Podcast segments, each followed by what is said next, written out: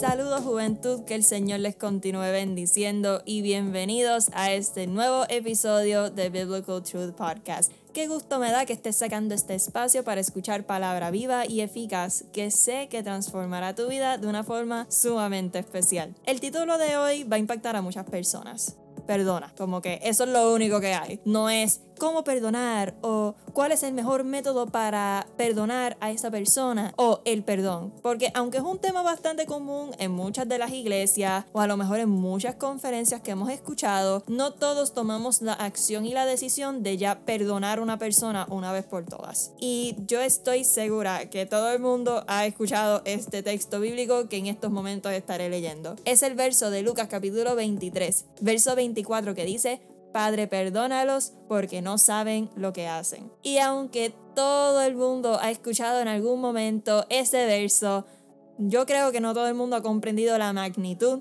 de lo que verdaderamente esto implica y me incluyo. Sinceramente, me incluyo. Este verso hace relación al momento donde Jesús estaba en la cruz del Calvario y mientras él estaba en esa agonía y en ese sufrimiento, experimentando todo el pecado de la humanidad en la cruz, muriendo, él lo que estaba era suplicando por nosotros, diciendo, Padre, perdónalos porque no saben lo que hacen. Y honestamente, la primera vez que yo leí ese texto, no pensé mucho con respecto a él, pero en mi proceso de perdón, cuando yo volví a leer ese texto, literalmente me explotó la cabeza. Y les explico por qué. Porque en ese momento, humanamente hablando, Jesús el Mesías, en su lecho de muerte, tenía todo el derecho para vengarse contra la humanidad. Literalmente tenía todo el derecho para que los ángeles vinieran a donde él y se lo llevaran al cielo, porque literalmente él es Dios. Él tenía todo el derecho de maldecir a la humanidad, ¿ok?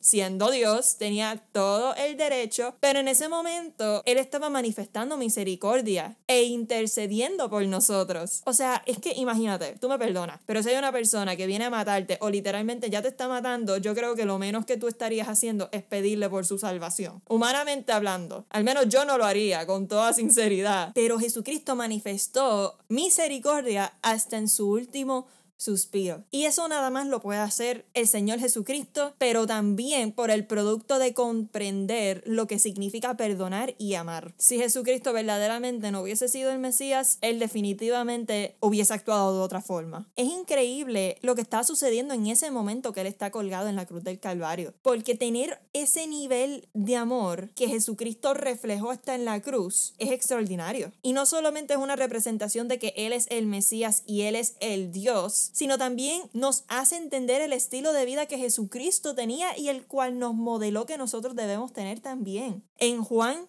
capítulo 13, verso 1 nos dice, y habiendo amado a los suyos que estaban en el mundo, los amó hasta el fin. Es increíble porque Jesús nos ve más allá de nuestros comportamientos y Él comprende la fragilidad humana. Lo comprendió en ese momento y lo comprende ahora todavía. Y lo más hermoso es que Jesús tuvo compasión por nuestra ignorancia. Tuvo misericordia aun cuando nosotros no la merecíamos. Y yo no creo que ninguna figura que vino a la tierra tuvo tanto significado como Jesucristo en la cruz del Calvario. Jesús nos demostró que para poder perdonar debemos comprender su amor primero, porque no ha existido ningún otro amor como el que Jesús mostró en la cruz del Calvario. Y ese tipo de amor tan fuerte y tan sacrificado y tan humilde simplemente proviene de Él. Y es imposible perdonar a plenitud y vivir en paz si no comprendemos el amor de Jesucristo. Un amor que Él tuvo primero, antes que nosotros, porque la palabra nos dice en Primera de Juan, capítulo 4, verso 19, que nosotros amamos porque Él nos amó primero. Hace un tiempo atrás tuve que pasar una temporada de perdón en mi vida y Dios me dio uno de los mejores instrumentos que hay, su palabra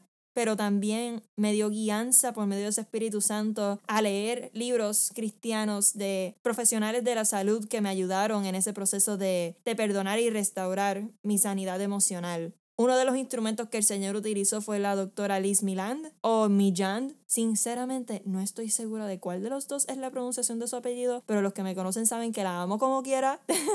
y la doctora Liz Milland nos explica qué no significa perdonar en su libro Gana la batalla en tu interior. Así que vamos a explicar un poco qué no significa perdonar. El perdón no es olvidar lo que te pasó. ¿Por qué? Porque todo queda registrado en nuestra mente, así que no existe tal cosa como olvidar algo voluntariamente. Número 2. el perdón no es aprobar comportamientos tóxicos.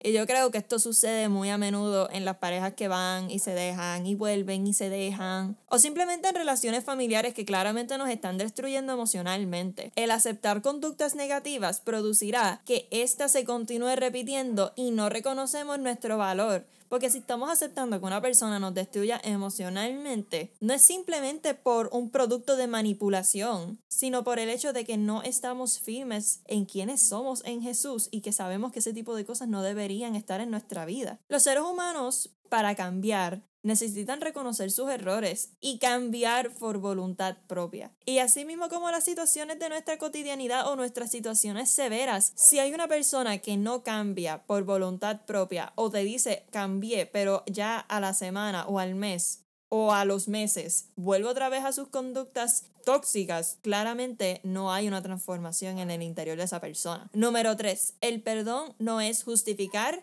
ni minimizar el daño que te hicieron.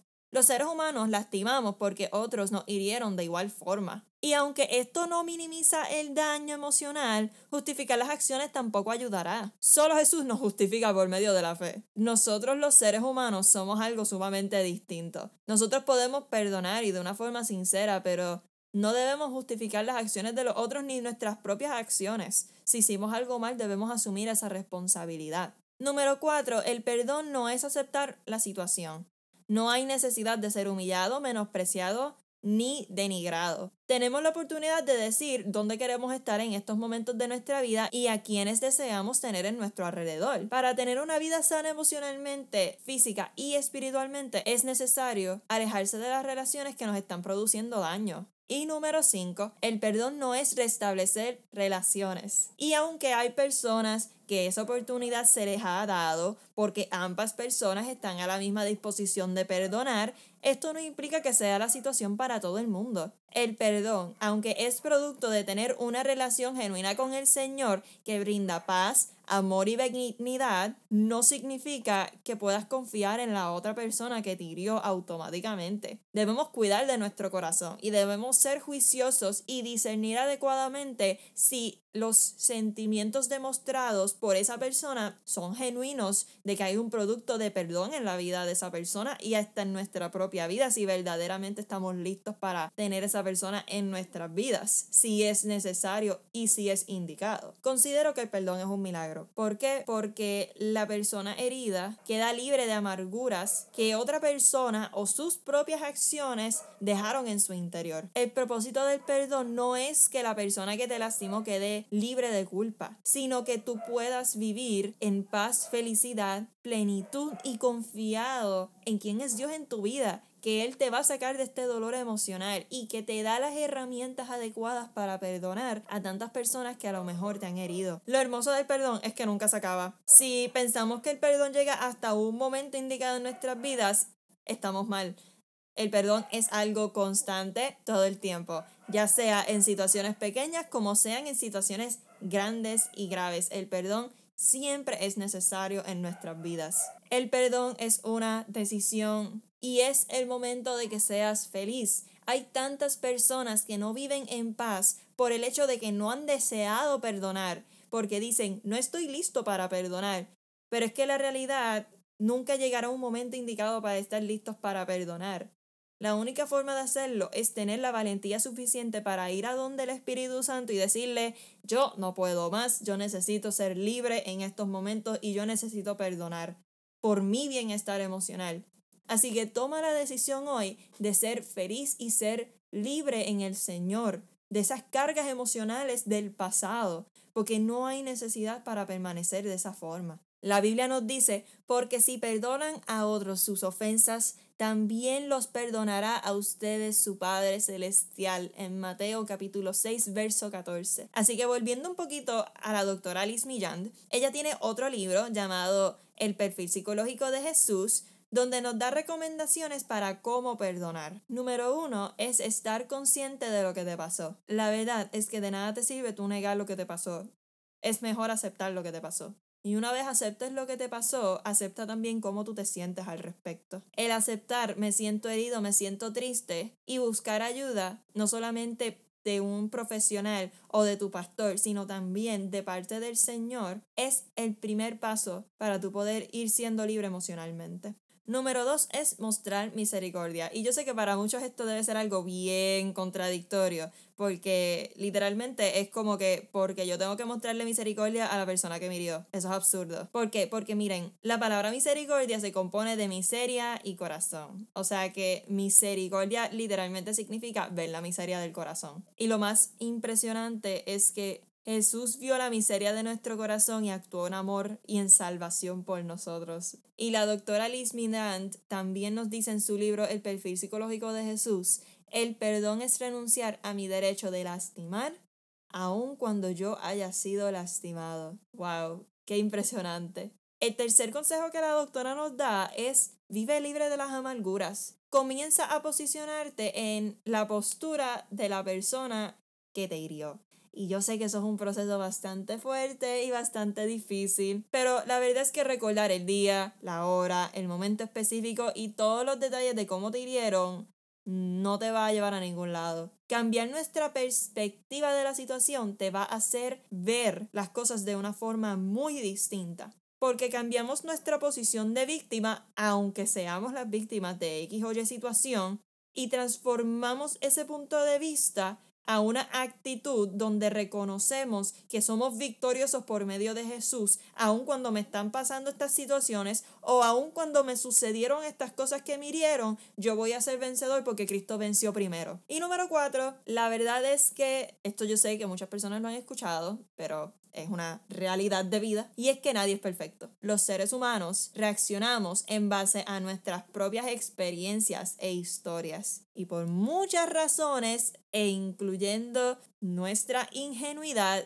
tomamos decisiones inadecuadas. Y la verdad es que nadie está obligado a cambiar si no desean. Y por eso es tan necesario perdonar, porque no podemos esperar que las personas cambien sus actitudes o sus formas de pensar, no importa cuánto queremos, desde lo más profundo de nuestro corazón. Podemos confiar que el Señor puede tocar sus vidas, pero si ellos no están a la disposición, no tenemos responsabilidad con ellos. Nuestra responsabilidad es orar por ellos y perdonarlos así como Jesucristo nos ha perdonado a nosotros y pedirle al Señor que tenga misericordia con sus vidas. Y saben, Jesús tenía todo el derecho para no perdonar a Judas. Era uno de sus discípulos. Y lo peor es que Jesús ya sabía que lo iba a traicionar. O sea, imagínatelo. Que ya tú sabes que una persona va a venir a hacerte daño y te va a traicionar y te va a herir estando contigo y él actúe como si nada estuviese pasando. Es, es wow. O sea, yo creo que, que una traición como esa es algo sumamente doloroso. Pero lo más impresionante es que nuestro perfecto modelo Jesucristo jamás lo humilló,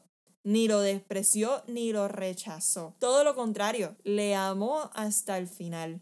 En el libro de Juan, capítulo 13, nos demuestra que él lavó los pies de todos los discípulos como si él fuese un siervo, cuando él es un rey de reyes y señor de señores. Y se sentó a la mesa con Judas y le dio de su pan, murió por él, le amó y aún así le traicionó. Y Jesús aún así no tuvo remordimientos con él. Y yo sé que para muchos debe ser bien difícil y deben decir, Ivana, pero yo no tengo las fuerzas para perdonar, yo no puedo hacer eso. Yo no soy Jesús. Es verdad, tú no eres Jesús. Y es verdad, tú no lo puedes hacer solo. Porque es por medio de la obra del Espíritu Santo. Y es por medio del amor de Jesús que tú lo has comprendido en tu vida, ese sacrificio que Él ha hecho por ti, que te nace la compasión de amar a otros. Y yo sé que va a ser duro, que va a ser difícil y que te va a doler mucho el perdonar. Vas a llorar, vas a pataletear. Confía, he estado ahí, pero te aseguro que jamás te vas a arrepentir de haber sufrido ese instante y esa agonía y dejársela en las manos al Señor y permitirle a Dios que trabaje en tu vida con esos asuntos para tener una vida nueva, con pasos firmes en el Señor y con una esperanza de vida y seguridad en quien Jesucristo es. En estos momentos oro por todas estas personas que están escuchando este episodio y le pido al Espíritu Santo que redarguya sus corazones y que les dé las herramientas adecuadas para perdonar y para sanar las heridas emocionales que la vida a lo mejor te ha causado, que a lo mejor una persona te ha causado. Y recuerda que eres vencedor por medio de Jesucristo y que Él te ama y que Él te está dando la oportunidad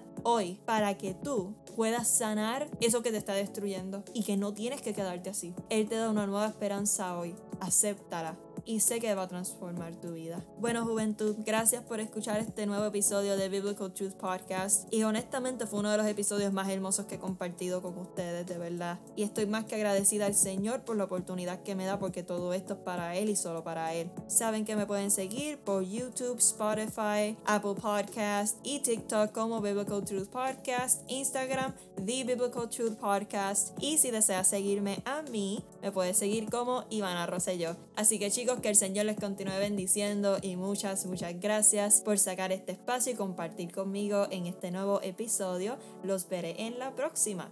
Bye.